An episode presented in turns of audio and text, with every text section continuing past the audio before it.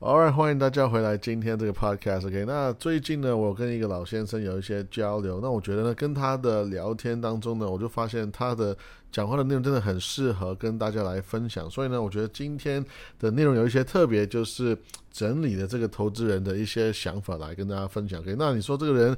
投资很厉害吗？这是他投资的方法，这是很特别吗？那啊，你说很特别吗？I don't know。有有一些人觉得他很无聊了，可是在我心目中就觉就觉得这个是一个非常棒的投资方法，它是叫做啊股息成长的投资。Right？那其实我们就一直在一个纯股的思维来一直在买一些好的资产的思维。然后呢，长期这么做，你的资产、你的价差、你的被动收入都是越来越多的。OK？那这个人。现在已经呃完全在一个退休的状态，而且呢呃有一个当然就是非常可观的。股息收入，而且不是每年很多啊收入，是每一个月甚至是每一个礼拜都有非常非常多的现金流，呃，是一直在啊跑进来的 OK。所以跟你讲，今天就是分享一些他所分享的一些我觉得是很棒的，不仅是投资，甚至是个人理财的一些很好的一些法则。OK，首先呢，就是为什么会有这个谈话？为什么要好像？要开始这样的对话呢？首先就是因为大家在观察这个市场呢，我们知道有非常多的新闻，而且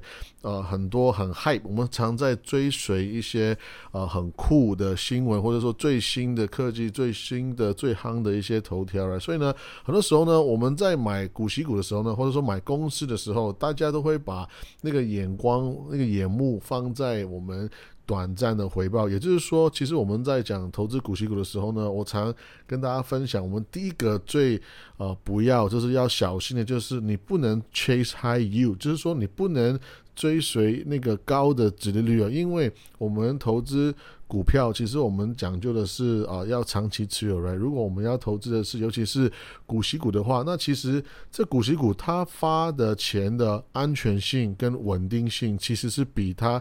短暂发给你的那个钱是重要太多了吧？因为那我因为我可以随随便便跟你说哦，我不如发给你二十趴、三十趴、四十趴的股息值率，哇，当然是很开心啊。可是你看，你可以这样想，如果你做一个投资，他跟你说你的现金回报一年有四十趴，诶，没有那么好的东西在在街上再跳来跳去吧？我觉得这个是怪怪的。OK，所以其实大家心里面都有一把尺，其实你会大概知道说，诶。有的时候呢，听起来是太好的话，可能是假的。OK，Anyway，那所以呢，因为我们觉得有这样的一个现象，所以觉得说好像诶可以可以可以聊更多。OK，首先呢，他给的第一个呃建议呢，就是给所谓的呃年轻人也好，年年长的有经验的投资者投资者也好，反正你是哦你自称是一个长期持有的投资人的话，如果你是你的概念是想要在长期参与市场，甚至是说你说你是一个股息成长的投资人的话呢，他说的第一个呃分享就是。说，哎，我们一定要有一个非常强大的一个 holding power，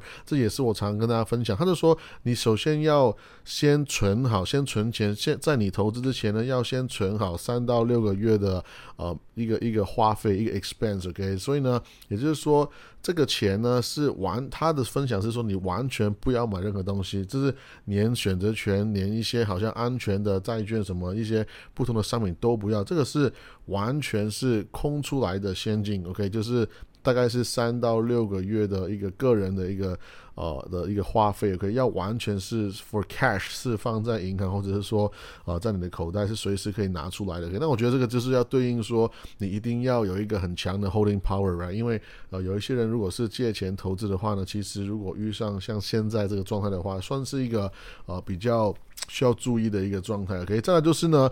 他说：“你要专注先去还债，OK？基本上呢，你有个人的任何债务呢，都说他就说你应该是要首先就是 priority 要先啊把这个债务还掉，除了房贷以外，OK？除了房贷以外，所有其他不同的。”啊，负债呢都是越快还掉越好，OK？除非呢，你现在你的啊投资收入呢已经是非常高，或者是说你甚至是你的被动收入已已经是足够，你可以啊要 retire 的话，可以退休的话呢，那你可以拿这个钱再去哦付掉你的房贷。这我觉得这个房贷他说的是你个人住的房子那个房贷，OK？那我觉得这个其实啊每个人的那个现金流你可以去规划一下，说，哎，你这个钱是大部分的钱拿去投资还是还债？我觉得。每个人都是不一样，尤其是你的年纪也是会呃影响这个决定。OK，再来就是呢，我觉得这很重要。他就说你应该要目标要投资啊，你整个 household，我们说 household 就是说呃，你可能是呃一个人，你单身的话，那你整个 household 就是只有只有你一个人。可是如果你是已经结婚的话，来，你可能两夫妻，其实这个 household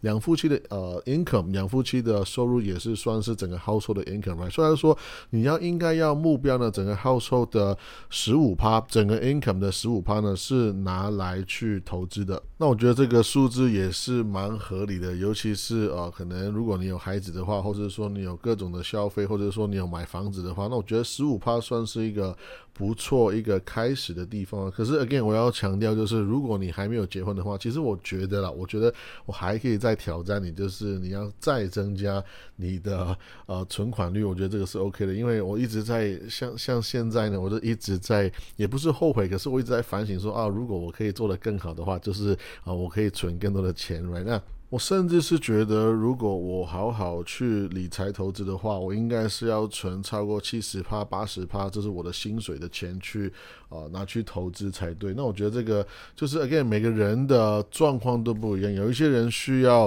啊，我只是。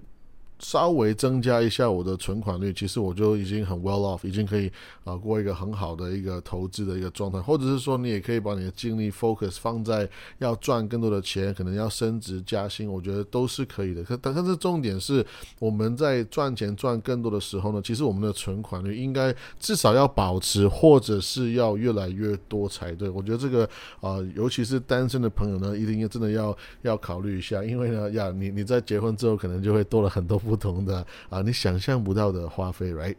再来一个非常经典的投资的概念，就是我们可以 dollar cost average，就是 DCA 啊。我们常常说定期定额，或者是说，甚至是我更喜欢的定期不定额呢，就是。你其实一直在花钱参与市场呢。我们在讲究的是 time in the market 是比 time in the market 是更好的。也就是说，你在整个市场里面，这个市场为你运作、为你赚钱所带来的获益呢，比你在抓到最棒的市场时机要进场是来的强，是强很多的，right？所以其实我觉得重点是，无论景气好跟不好的话，我们还是一样要要拿啊一定的钱去投资。有像是现在，哎，我们好像在一个呃，熊市的一个状态当中，或是说那个市场的氛围不是很好，我们有很多需要担心的东西，或者是说其实你也不用担心了，因为很多东西我们也不能控制，right？但是那个问题的确是存在，我们有通货膨胀，我们有打仗，我们有能源的问题，right？所以其实当整个市场景气不是很漂亮的时候，我们在讲要升息的时候，那其实呢，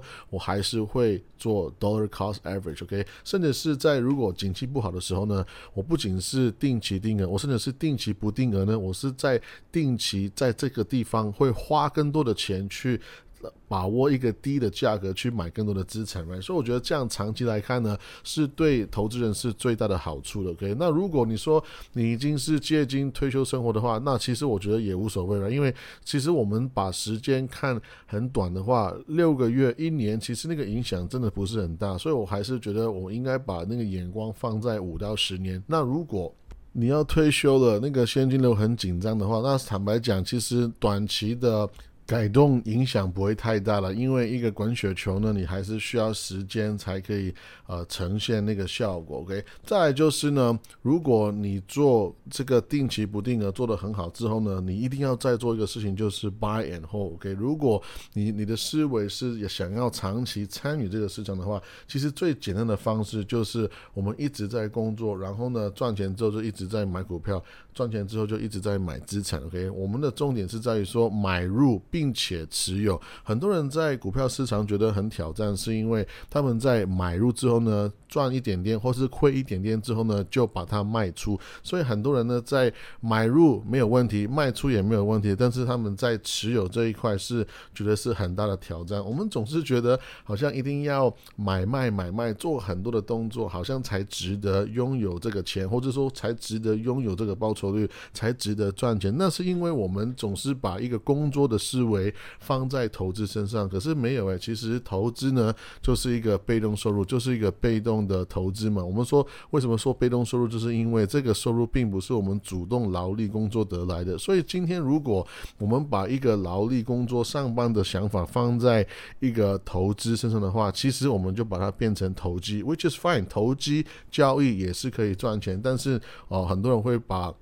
他们搞混之后呢，就不明白说，原来要长期持有，我们真正的那个报酬率、那个复利效果才可以去显现出来。那什么时候我们不要持有公司呢？这个老先生他的分享就是说，如果今天一个公司它停发股息，或者是说它减少减发股息的话，那可能是一个不错的时机，至少要考虑要不要啊把这个股票卖掉。因为其实我们在买这些很多品质很好的股息股。公司呢，他你会发现他们就是因为赚钱赚很多，所以才有一个能力持续发更多的现金流，持续发更多的股息出去，而且不仅是很稳定，而且是越发越多的状态。也就是说，他们的商业模式呢是非常稳固的。今天如果一个公司他跟你说，哎，我们要停发股息的话，其实很大可能很大的机会是因为，哎，他们可能遇到一个很大的挑战，或者是说，甚至是他们的商业模式呢已经受到挑战，可能甚至是要瓦解，right？那你说，OK，如果他只是遇到一个短暂的挑战，可能以后会回来的话，其实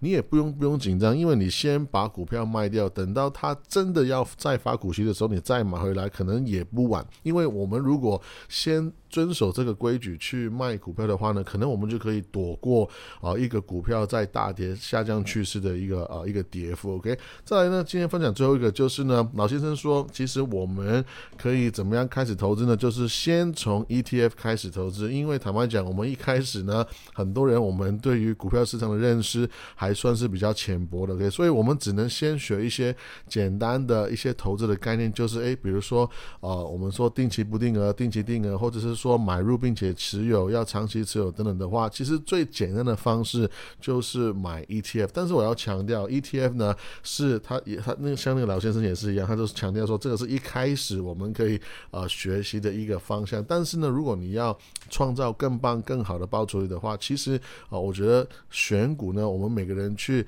选择在一个好的公司，在一个好的价格、好的时机去买的话，其实长期来看，不仅是更好玩，而且是那个报酬率也是更棒的。OK，那我今天先分享一半了，我们下一集再讲。接下来呢，它还有非常多的好的一些呃投资的概念呢，想要跟大家分享。那希望对你们有帮助。我们下次见，拜拜。